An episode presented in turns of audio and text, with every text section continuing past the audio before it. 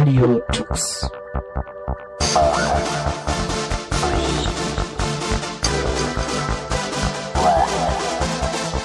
The German Linux Radio, the German Linux Radio.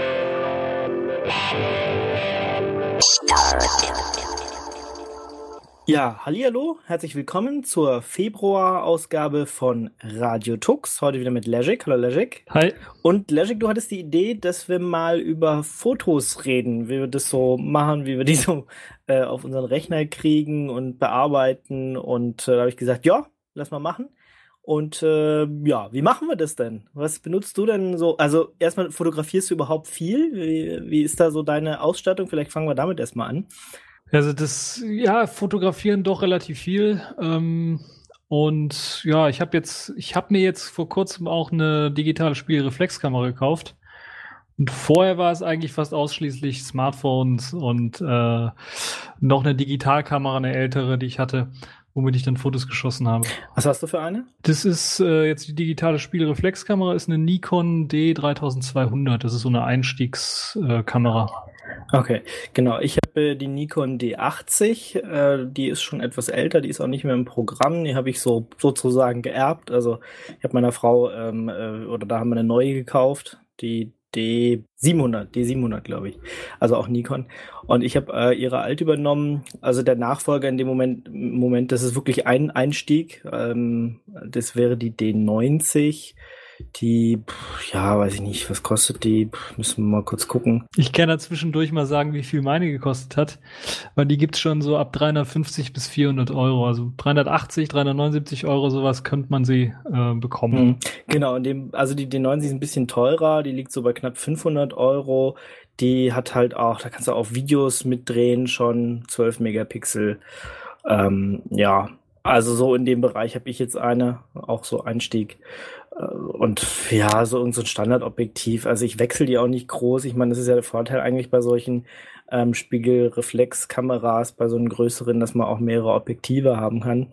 Gerade bei Nikon ist ja auch so, dass sich die, das Objektivformat zum Draufschrauben irgendwie seit, keine Ahnung, noch nie geändert hat. Oder wenn das letzte Mal irgendwann in den, äh, irgendwann 1800 Wind gefühlt. Und deswegen passen da auch irgendwie ziemlich viele Objektive. Und wenn man noch welche hat, kann man auch die nehmen. Ich verwende eigentlich nur so ein, ja, ich weiß gar nicht, was es für eins ist. Äh, ein ganz kleines, was, was tatsächlich auch Zoom hat. Ähm, meine Frau steht dann eher auf, auf irgendwelche Festbrennweiten und schleppt dann mal mehrere Objektive rum. Aber äh, ja, also wir fotografieren mit äh, Spiegelreflexkameras, äh, aber eher im Einstiegsbereich. So, also wir sind Hobbyfotografen und jetzt nicht äh, Profis. Ähm, bei Profis kann man dann vielleicht noch mal einen anderen Maßstab anlegen. Aber jetzt wer mit entweder einfachen Spiegelreflexkameras fotografiert oder auch nur so so kleine, äh, gibt ja jetzt auch äh, sowas wie die Nikon N1 oder Nikon 1 oder so.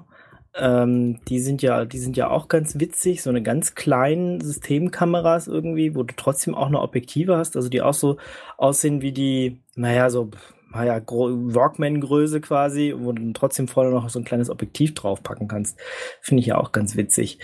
Ja, dann natürlich ähm, Handys haben wir, klar. Ähm, Smartphones, mit denen fotografiert man auch ganz viel. Und ich muss ehrlich zugeben, das ist auch das, was ich so die letzten anderthalb Jahre gemacht haben, habe äh, nur noch eigentlich mit Smartphone fotografiert oder vielleicht mal mit Tablet.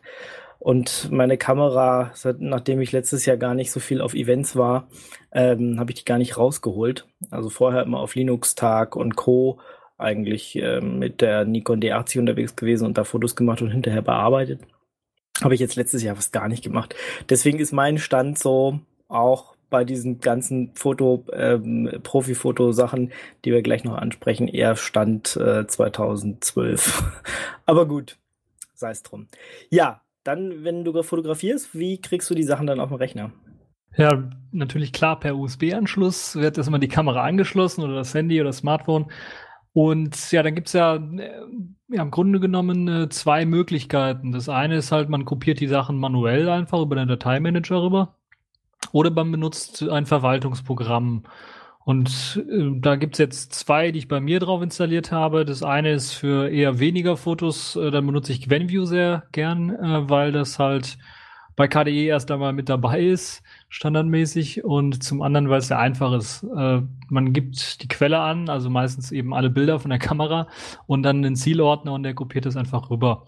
Und der merkt sich auch die Zielordner, die man letztes Mal irgendwie angegeben hat. Und äh, so hat man dann die Möglichkeit, eben dann schnell Sachen rüber zu kopieren. Das ist halt das, was man sehr gern verwendet, wenn man es wenn man's schnell machen möchte und wenn es sehr einfach sein soll. Wenn man eine Nummer härter rangehen möchte, vor allen Dingen, wenn man viele Fotos geschossen hat und wenn man vor allen Dingen ein bisschen was faul ist oder wenn man einfach mal als Backup vielleicht die alten Fotos auch auf der Kamera lässt, also auf der SD-Karte der Kamera zum Beispiel lässt, dann ähm, eignet sich sehr gut Digicam, habe ich herausgefunden, weil das quasi im Hintergrund eine Historie speichert, welche Fotos es schon übertragen hat. So hat man dann die Möglichkeit, mit einem Klick einfach zu sagen, übertrage einfach nur die neuen Fotos und äh, schon äh, habe ich halt eben nur die neuen Fotos übertragen und habe mir ein bisschen Klickzeit gespart, muss dann nicht äh, die Fotos auswählen, die ich übertragen möchte und so weiter und so fort. Das ist also eine sehr nette Sache, die äh, Digicam dann bereithält. Also ich ähm, mache das, also in letzter Zeit, da ich tatsächlich nur mit Smartphone fotografiere, äh, muss ich gestehen, dass ich da äh, diese Cloud-Upload-Funktion nehme und dann landet es irgendwo bei Google und dann lade ich mir da runter. Ansonsten, äh, das ist natürlich der nicht, nicht so schöne Weg, weil dann hat man es gleich bei der NSA und Co.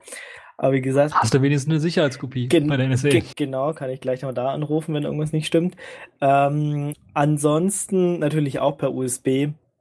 Und da habe ich mir die Sachen tatsächlich äh, entweder über mein äh, RAW-Bearbeitungsprogramm dann, äh, also RAW heißt, dass, dass die Fotos wirklich in voller Qualität da liegen, äh, nicht komprimiert, nicht wie bei JPEG, dass irgendwas fehlt, sondern ähm, ja, so wie die Kamera das fotografiert, wird es auf die Speicherkarte geschrieben und dann eben auch im Rechner importiert. Und die meisten Programme haben halt dann so eine Importfunktion, die man gleich nehmen kann. Kann man gleich sagen, okay, äh, du merkst gerade, ah, da ist ein USB-Dings hier angeschlossen oder man äh, nimmt es halt tatsächlich. Ganz oft habe ich auch einfach die Speicherkarte rausgenommen und die Speicherkarte in meinen Rechner gesteckt äh, und dann darüber gleich importiert.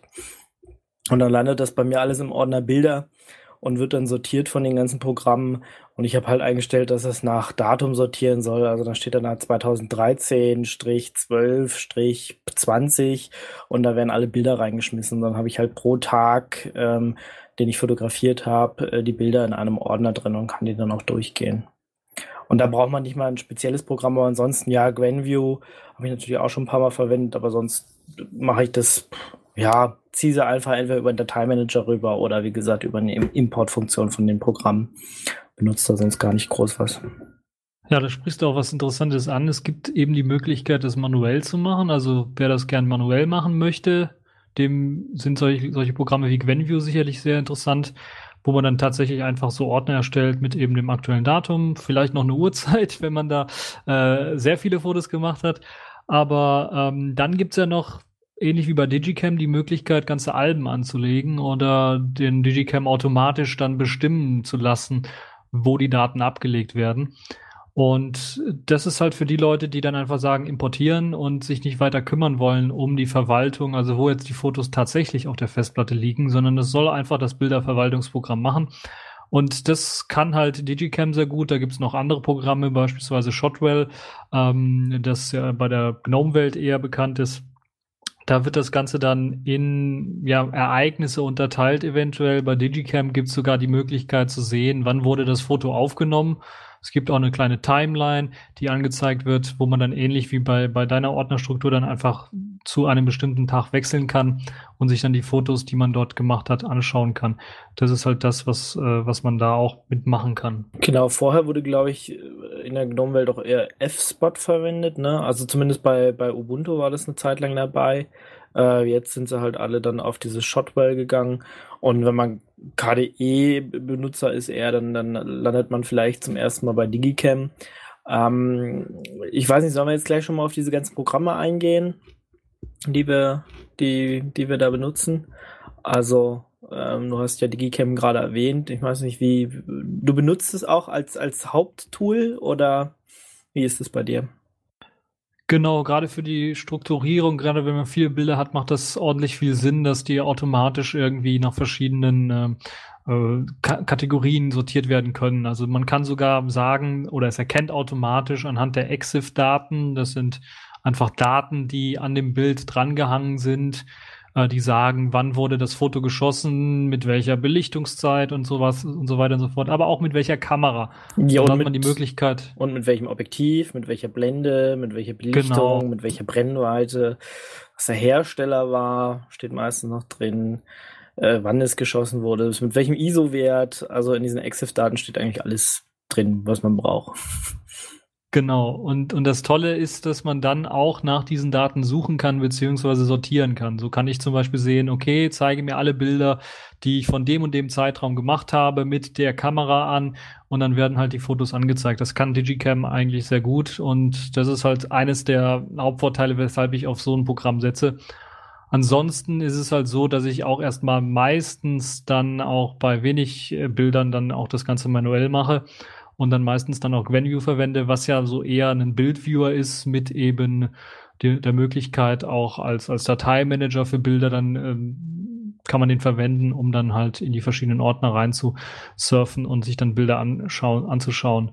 Ein bisschen was Bearbeitungsfunktionen gibt es bei GwenView auch, aber das ist heißt meistens nur Bild drehen, schneiden vielleicht oder verkleinern oder vergrößern. Äh, rote Augen entfernen natürlich auch bei, bei ähm, bei solchen Aufnahmen, wo halt die Augen etwas rötlich sind. Und äh, kein Vergleich zu dem, was Digicam eigentlich alles kann, weil Digicam ja dann doch eher auch für eben die äh, Bilderbearbeitung ausgelegt ist. Also da gibt's viel, viel mehr Möglichkeiten, Effekte hinzuzufügen, Bilderrahmen hinzuzufügen, solche Sachen. Wenn man sein Bild verschönern möchte, dann kann man da mit Digicam ordentlich viel machen. Und ähm, ich glaube, eines der Hauptfunktionen, die ich mal benutzt habe, die ich sehr interessant fand, die ich so auch bei keinem anderen Programm bisher gefunden habe, außer bei Digicam, war die Möglichkeit, wenn man mal an seiner Digitalkamera oder auf seinem Handy irgendwie das Datum falsch eingestellt hatte und dann die Fotos alle ne, ne, anstatt 2006 2026 oder sowas hatten als als Datum, dann äh, und man hat irgendwie 100 Fotos geschossen, dann möchte man nicht äh, oder möchte man ungern die Fotos einzeln bearbeiten oder einzeln das Datum zurücksetzen äh, oder korrigieren. Und da bietet halt Digicam die Möglichkeit, eine Stapelverarbeitung, quasi alle Fotos dann dort das Datum zu ändern.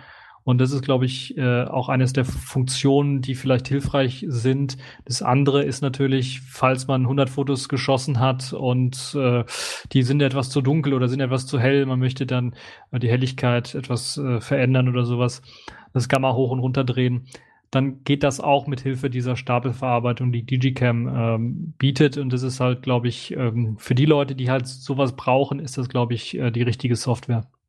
Ich habe äh, Digicam äh, früher auch eingesetzt, ähm, gerade als ich noch wenig fotografiert habe und oder, oder dann Bilder von allen möglichen Quellen immer mal wieder auf mein System gezogen habe. Als ich dann angefangen habe, aber tatsächlich mit RAW-Fotografie, also mit einer äh, besseren oder mit einer Einstiegsspiegelreflexkamera, hatte ich dann halt so meine Probleme mit diesem äh, Workflow, weil dann hat man, wie gesagt, diese RAW-Daten und bis man die unter Digicam so richtig äh, exportiert hat und bearbeitet hat, war mir das zu hässlich und habe mir dann noch andere Programme angeguckt. Zu denen kommen wir vielleicht gleich noch.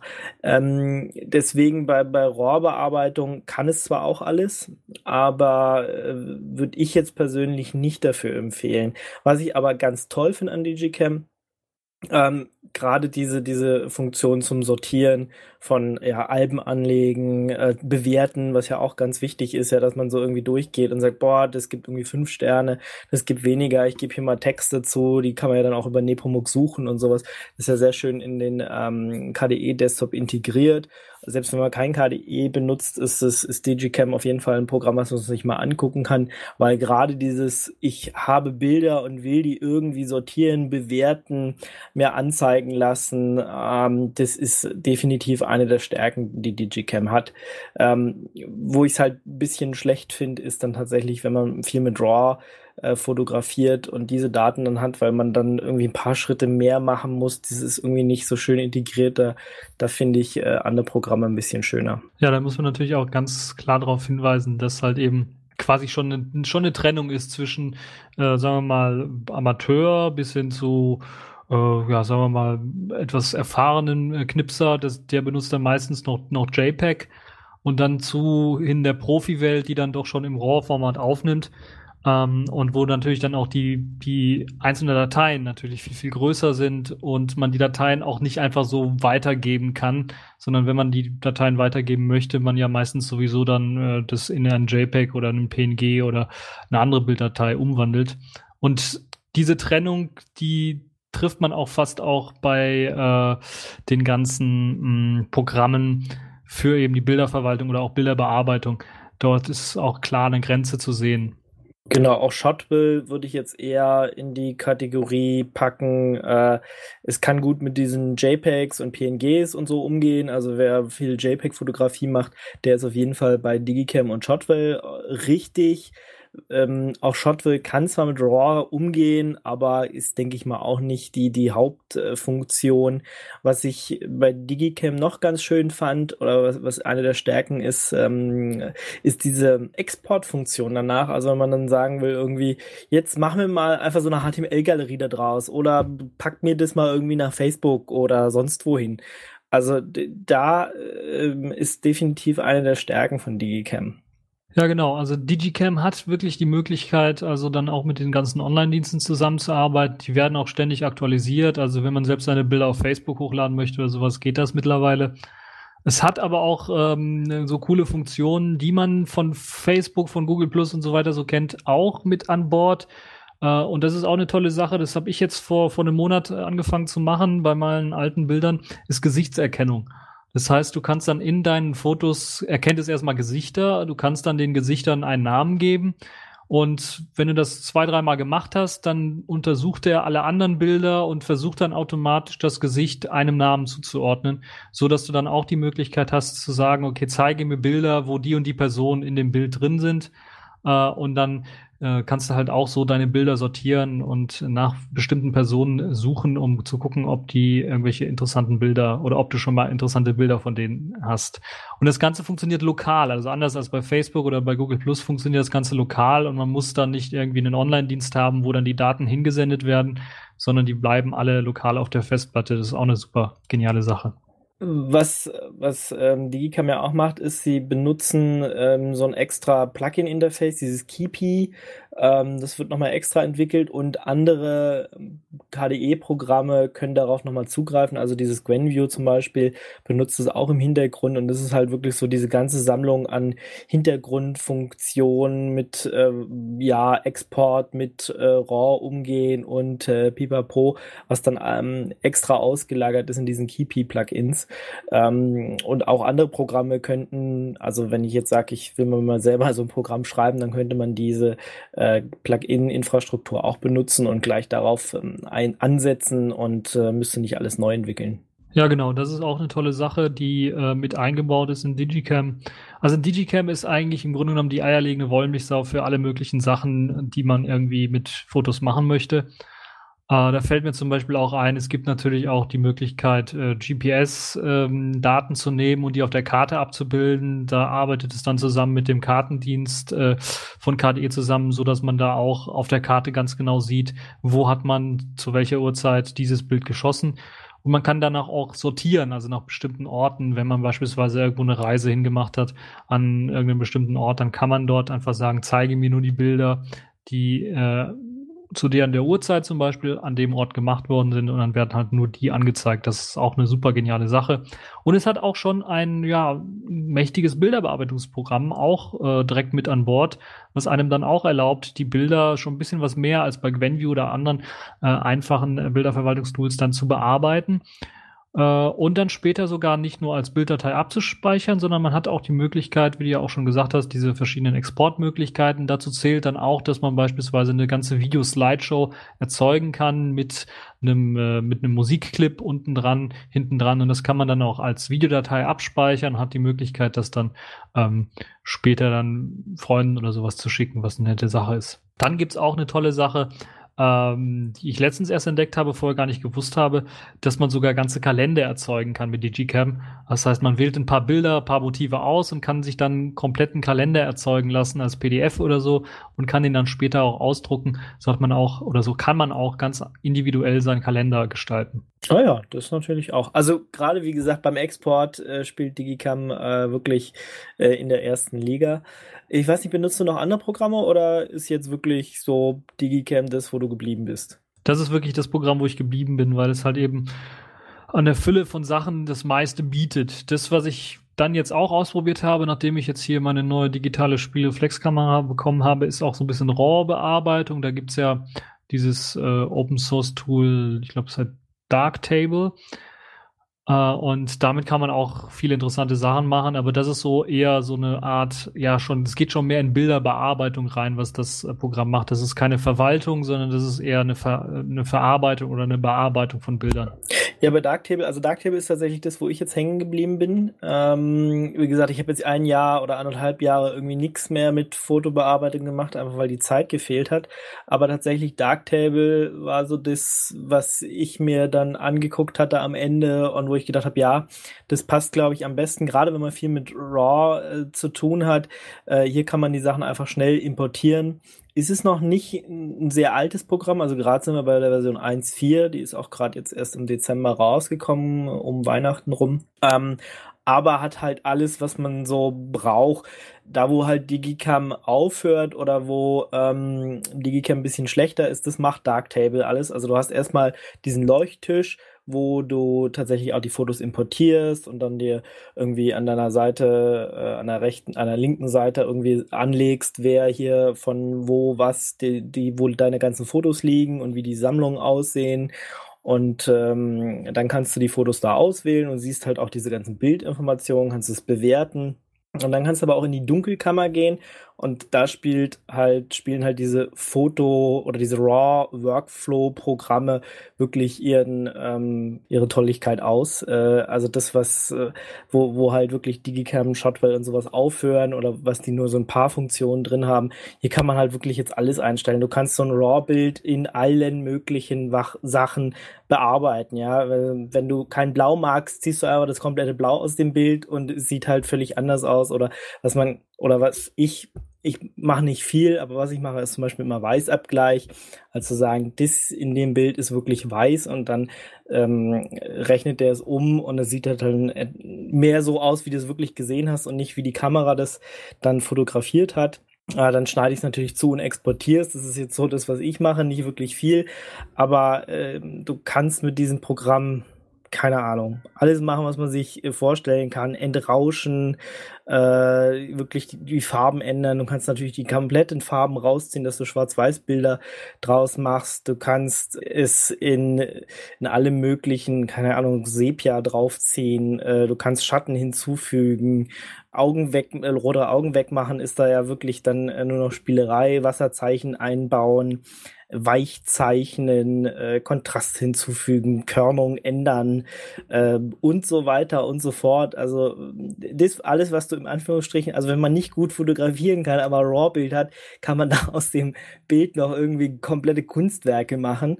Ähm, wenn es schon vorher schlecht fotografiert war, worden ist, kann man mit solchen Programmen tatsächlich noch eine Menge rausholen. Ist zwar blöd, eigentlich sollte man das Fotografieren lernen, äh, fotografieren erstmal richtig lernen, damit äh, man dann auch auch solche Programme benutzen kann, die dann das, das was dann auch was bringt.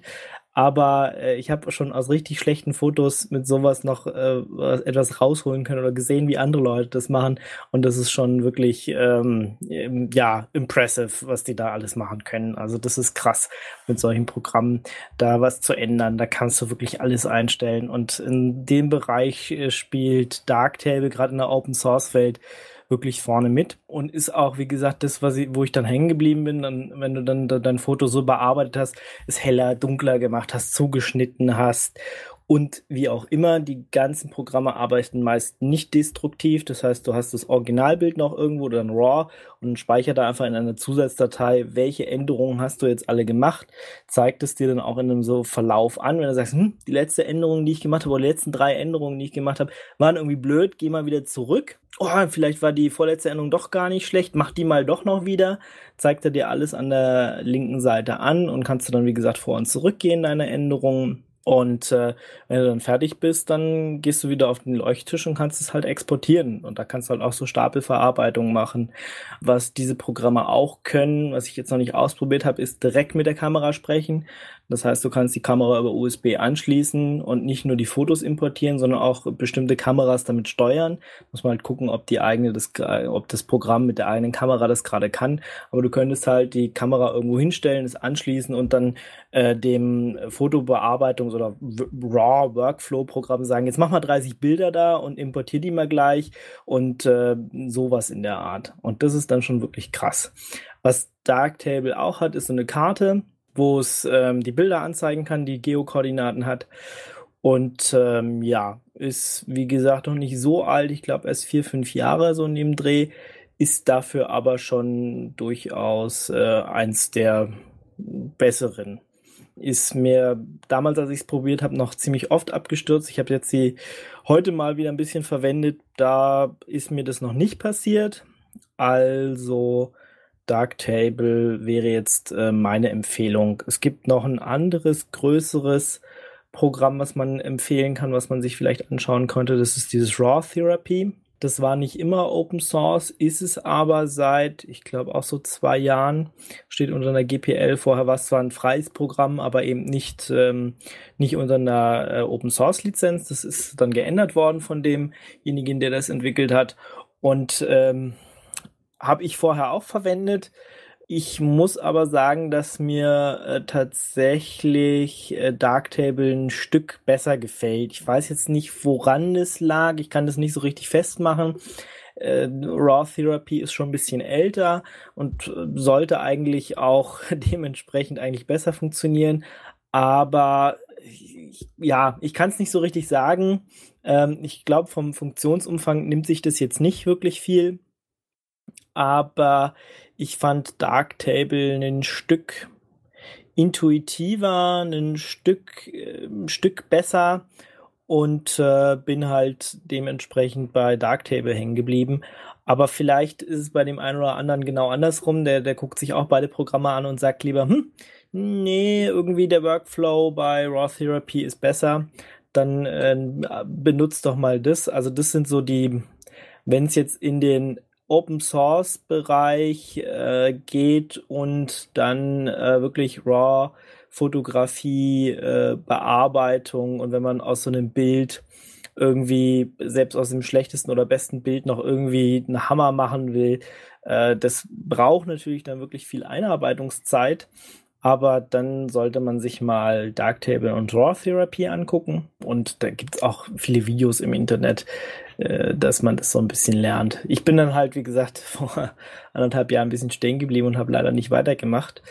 Äh, ich sollte das jetzt mal gerade für, für die Sendung, äh, Vorbereitung auf der Sendung, habe ich wieder doch so ein bisschen Lust gekriegt und vielleicht, wenn ich jetzt doch mal doch mal ein bisschen mit meiner Kamera rausgehe, vielleicht arbeite ich mich da noch mal ein bisschen rein. Ja, ich glaube, da spielt ja auch bei diesen Programmen das RAW-Format eine wichtige Rolle und vor allen Dingen der, der Vorteil des RAW-Formats ist, dass halt eben ähm, auch die Änderung von verschiedenen Sachen, Belichtungszeiten und so weiter, die man im Nachhinein ändern kann, dann nicht destruktiv sind oder auch vor allen Dingen die Qualität dann kein, kein Einbußen nimmt bei dem Ganzen. Das ist eine tolle Sache. Aber ich glaube, die meisten von, von unseren Nutzern, von unseren Zuhörern, die werden wohl wahrscheinlich dann erst einmal mit JPEG-Dateien rumarbeiten wollen. Und da kann ich auch nur empfehlen, sich eventuell, wenn man so ein bisschen einsteigen möchte und auch paar Korrekturen vornehmen möchte bei den Bildern, äh, kann man natürlich auch direkt zu solchen äh, Programmen wie Raw Therapy oder eben Darktables greifen. Aber ich glaube, der erste Einstieg oder der erste Punkt wird wahrscheinlich wohl sein, ja, öffnen, öffnen wir das doch mal in ganz normalen Bilderbearbeitungsprogramm wie zum Beispiel GIMP. Und das habe ich auch eine gute Zeit lang gemacht und das klappt auch relativ gut. Also es ist erstaunlich, wenn man sich ein bisschen reinarbeitet, man mit GIMP alles machen kann. Und es gibt ja auch mittlerweile sehr, sehr viele interessante Plugins für GIMP, die jetzt auch standardmäßig eingebaut sind, die einem zum Beispiel ähm, dann auch mit einem Klick ermöglichen, direkt äh, einen Weißabgleich zu machen oder zu sagen, okay, ich äh, möchte jetzt hier äh, manuell festlegen, das hier ist ein weißer Punkt auf meinem Bild und das ist ein schwarzer Punkt und er rechnet dann automatisch die richtige, äh, den richtigen oder macht einen Weißabgleich und äh, so kann man dann auch schon sehr viele Bilder retten. Und es gibt natürlich auch viele andere Effekte, die man mit einfügen kann. Das, was ich immer sehr interessant finde, ist zum Beispiel so ein Effekt, gerade wenn das Foto nicht so ganz gelungen ist von den Farben her, dann zu sagen, okay, machen wir es doch so, dass wir alles bis auf eine Farbe entfernen. Dann sieht, dann kriegt man auch sehr, sehr spannende Effekte äh, raus. Äh, muss man natürlich schauen, was ist so die beste Farbe oder was eignet sich am besten, so als einzige Farbe übrig zu bleiben. Das sind so Sachen, die man auch mit GIMP machen kann.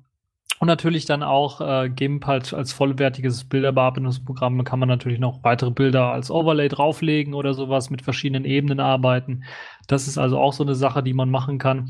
Ein paar Tricks, die man machen kann beispielsweise, sind zum Beispiel, dass man sich eine neue Ebene einfach über dem aktuellen Bild drauflegt und äh, dann einfach einen Farbverlauf mit, mit Weiß draufzeichnet und versucht, die verschiedenen äh, Überlappungsmethoden, dieses, die es für diese Ebene gibt, dann auszuprobieren, um dann zum Beispiel einen Punkt im Bild heller zu machen. Das ist auch so eine Sache, die ich äh, das eine oder andere Mal verwendet habe.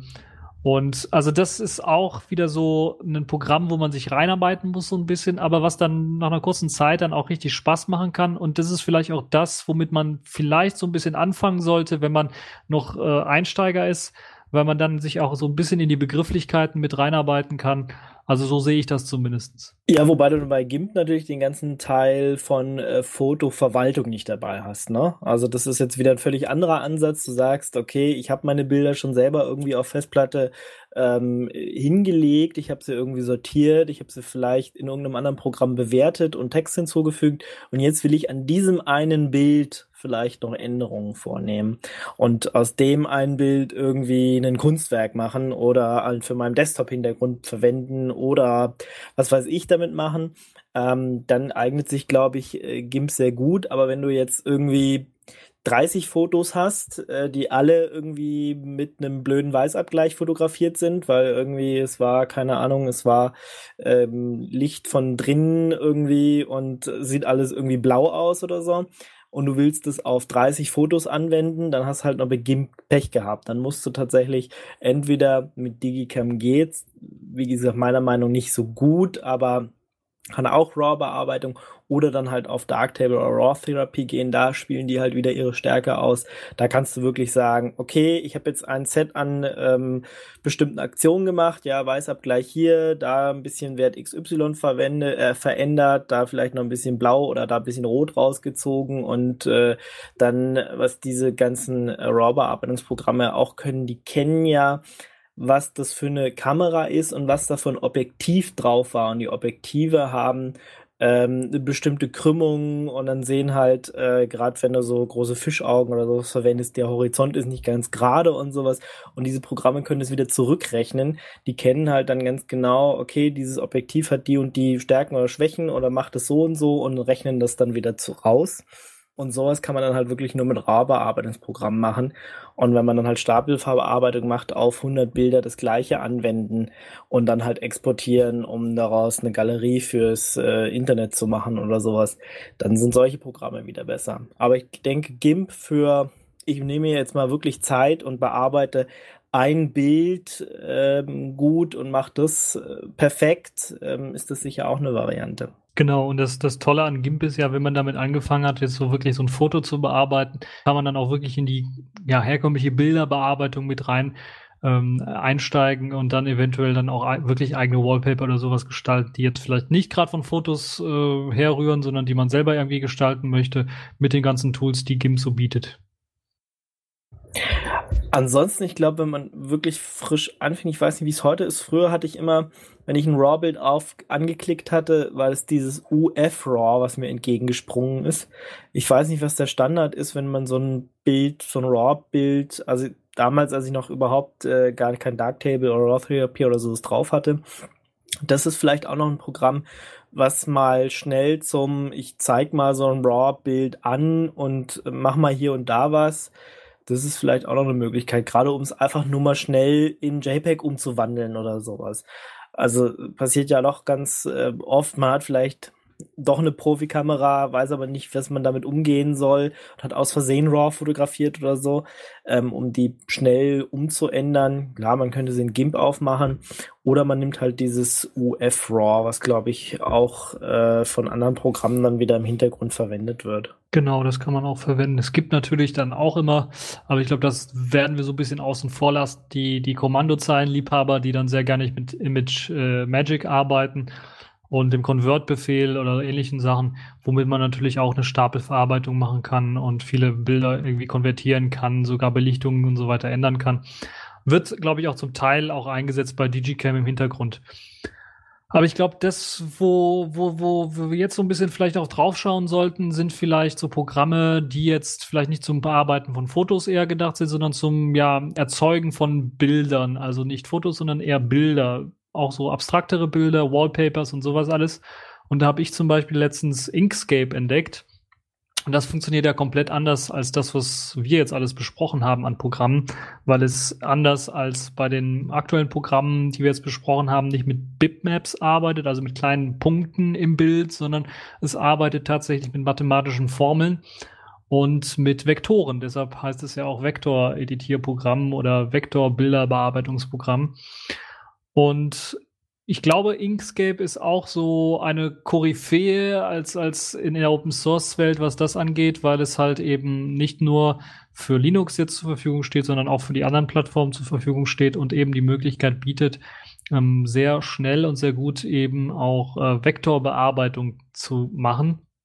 Und das Tolle an dem Ganzen ist, bei der Vektorbearbeitung, das, äh, das könnt ihr euch zum Beispiel anschauen, wenn ihr eine aktuelle Linux-Distro habt und Icons oder sowas habt, dann sind die meistens auch in so einem Vektorformat, weil man sie eben auch sehr verlustfrei verkleinern und vergrößern kann.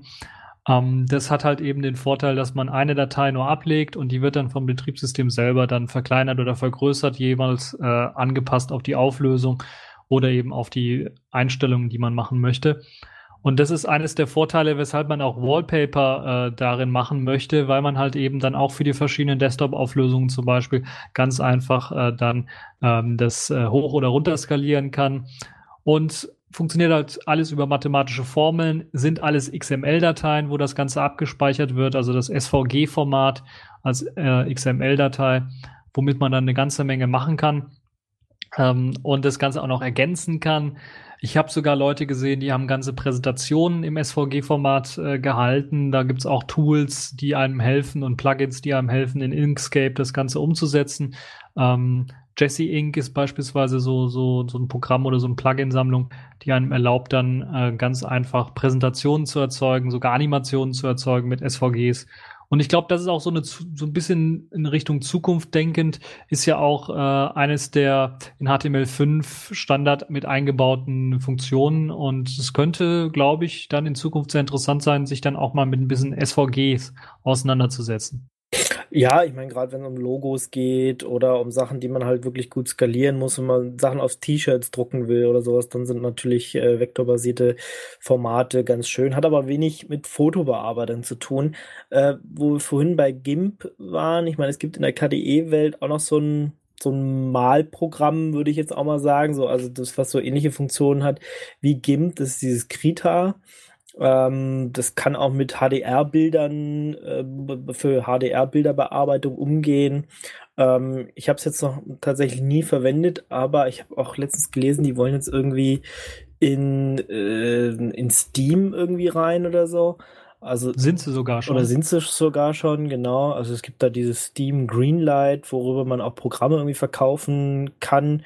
Krita ist natürlich auch ein Open Source Programm, aber ähm, es gibt mehrere Leute, die daran arbeiten und diese, wenn es darüber verkauft wird, geht, gehen die Sachen dann irgendwie in die Entwicklung ähm, wieder zurück.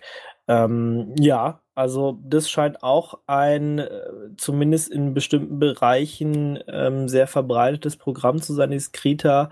Und damit kann man wohl auch, also wie gesagt, gerade wenn es wieder um Malen geht, es gibt ja dann auch wirklich dieses Malen mit äh, Tablet und mit Stift und nicht ähm, so wie wir uns, also das, was man eigentlich äh, tatsächlich auf einem mit mit Stiften auch machen würde, so arbeitet man ja dann da auch an einem Computer macht man selten dann mit der Maus oder mit, äh, mit Tasten, sondern äh, wirklich mit Stift auf so einem Tablet und zeichnet dann und malt und tut und macht.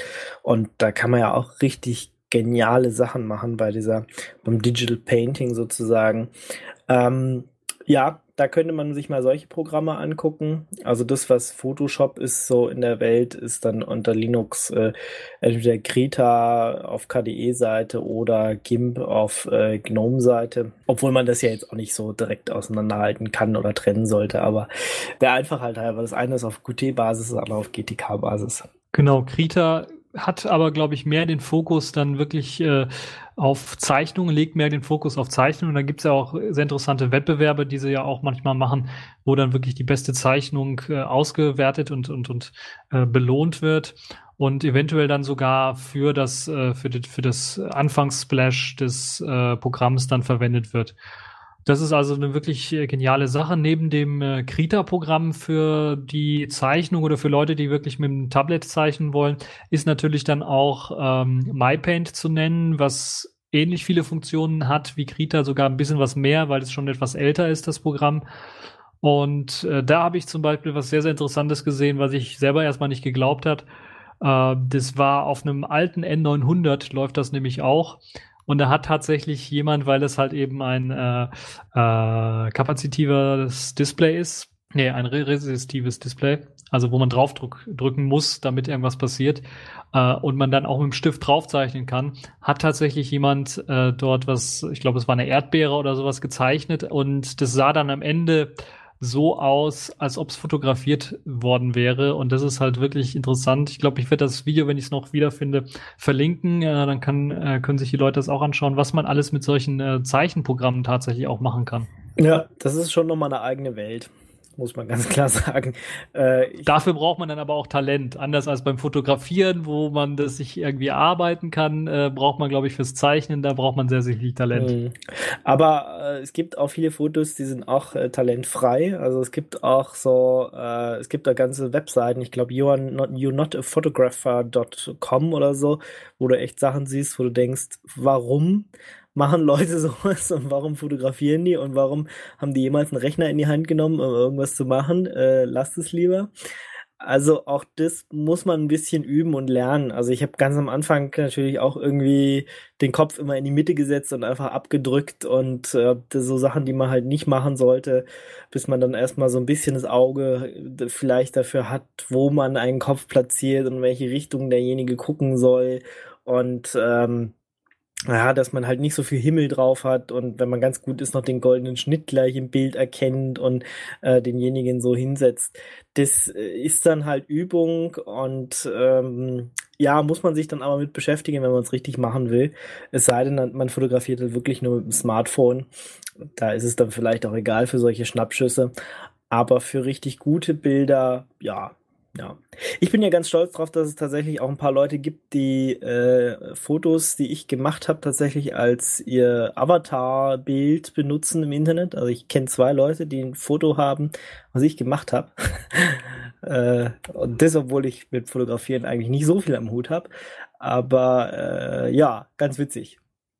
Ja, das, das klingt schon richtig interessant. Man sollte also tunlichst vermeiden, so, so ein Selfie zu nehmen und das als Avatar zu benutzen, weil das sieht meistens dann nicht so gut aus. Ja, aber du hast ja jetzt so ein paar Sachen anges äh, angesprochen, goldener Schnitt und äh, das Objekt nicht direkt immer in der Mitte zentrieren und so weiter und so fort. Diese ganzen Tipps und Tricks, die kann man sich natürlich alle im Internet ähm, auch anschauen. Da gibt's auf YouTube eine ganze Menge Videos, die dann so auch die zehn Tipps zum besseren Fotografieren oder sowas einem erklären.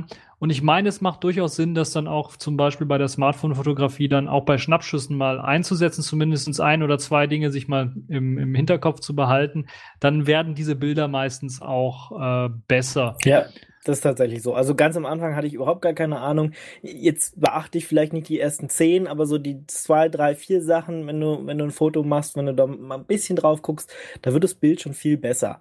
Ähm, also man muss nicht gleich Profi-Foto, äh, äh, werden, äh, aber äh, so ein paar Sachen beachten hilft schon, dass das Bild am Ende besser aussieht. Man kann natürlich, wenn man Einsteiger ist, dann auch einfach sagen, okay, man holt sich eine große Karte, eine große SD-Karte und so weiter und so fort und versucht dann einfach sehr, sehr viele Bilder zu schießen aus verschiedenen Perspektiven mit vielen Sachen.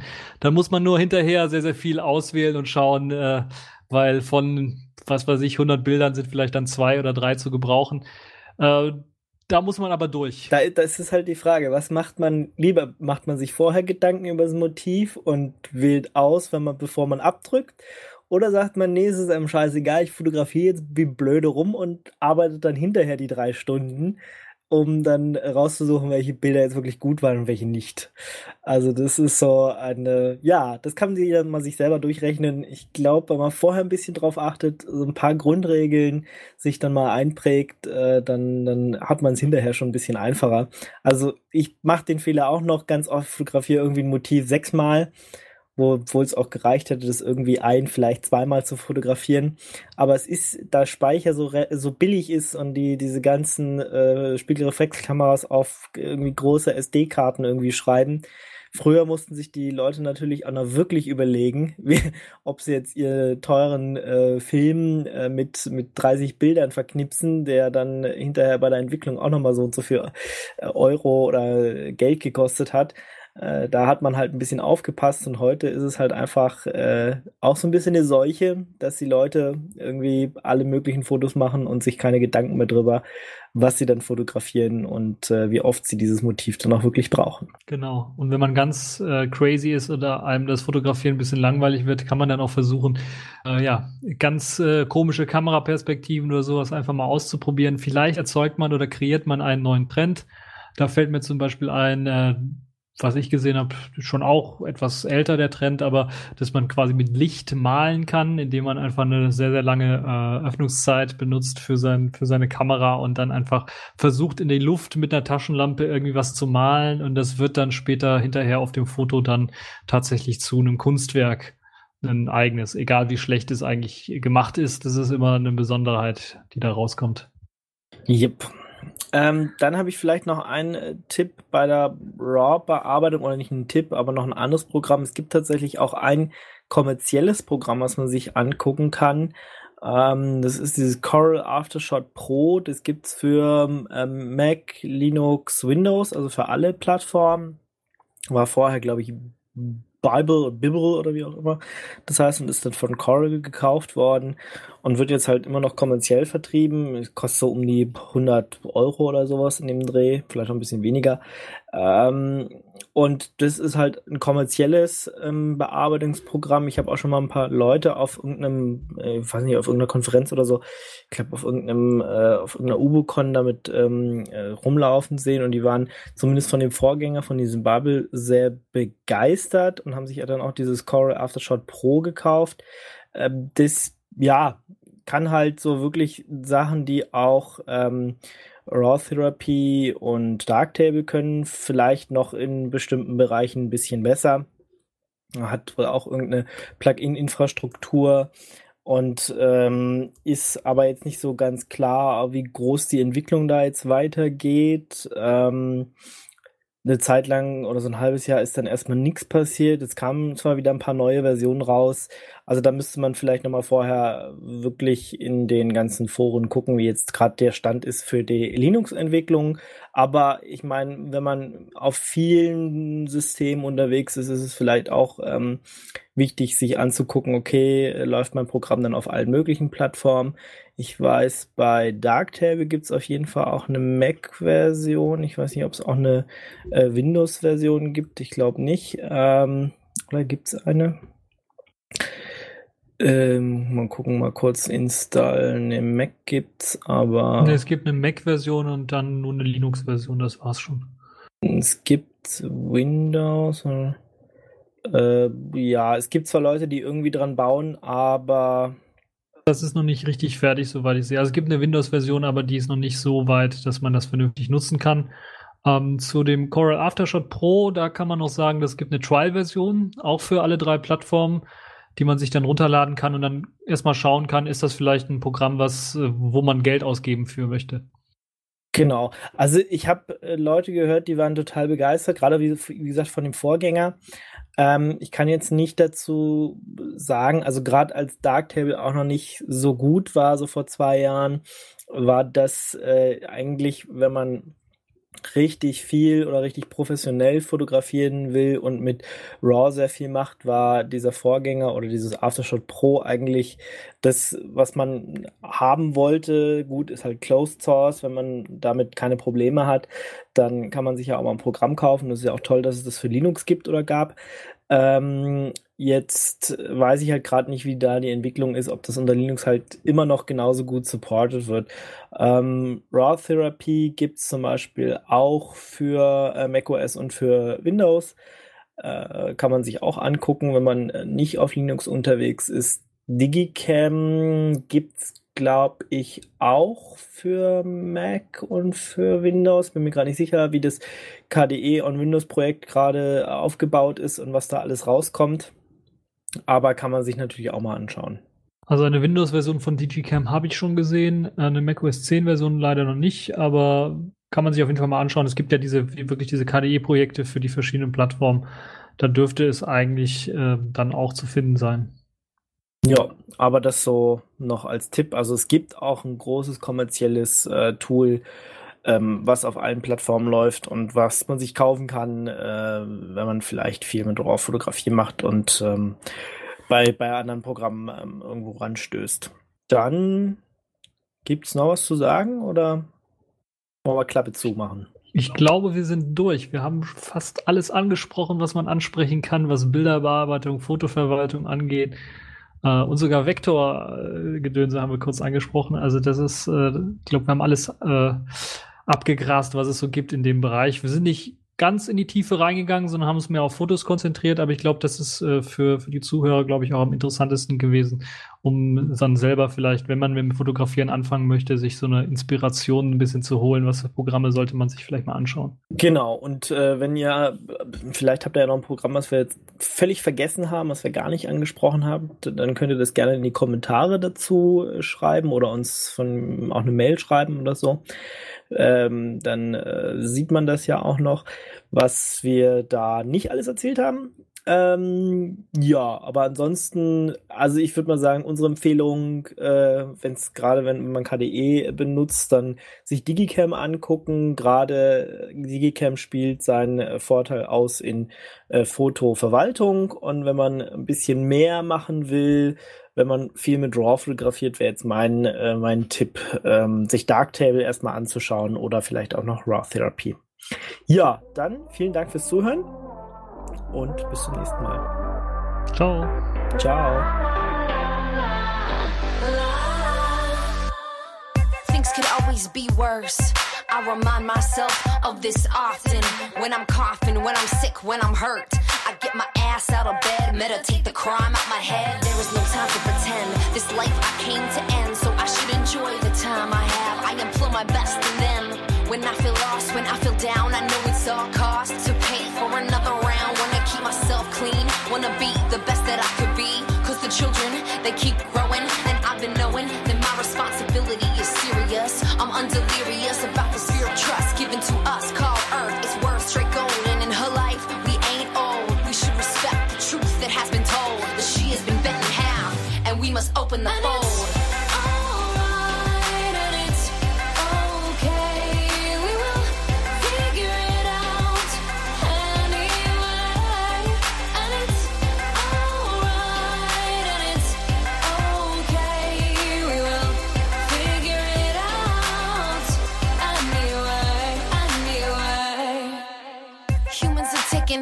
of each other and of the earth.